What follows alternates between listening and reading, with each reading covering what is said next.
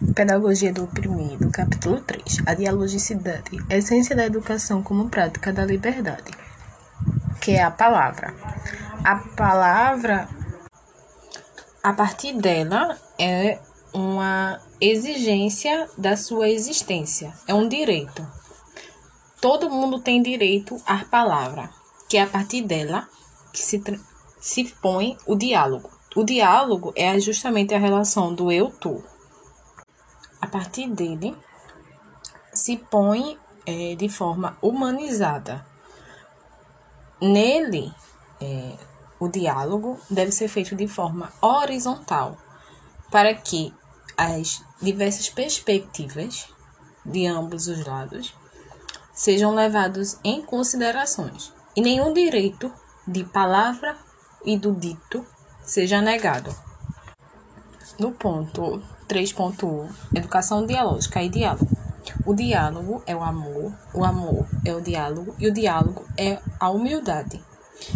Esses três pontos se torna a liberdade, que é justamente a liberdade do dito, a liberdade da palavra, a liberdade do diálogo, a relação eu e tu, que é justamente é, proposto é, a comunicação entre duas partes. Sem o diálogo não há comunicação e sem comunicação não há verdadeira educação. Porque ambos os lados, professor e aluno, devem estar abertos para este método de convivência e é visto como o, o meio de humanizar. É, autossuficiência é incompatível com o diálogo, porque nada que é dito de uma maneira, a minha verdade não é a verdade do outro.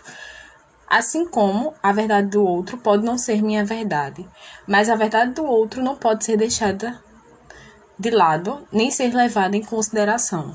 Muito pelo contrário, a verdade de cada um vai de acordo com a sua realidade. E é por isso que na educação deve existir esse diálogo, a palavra, né?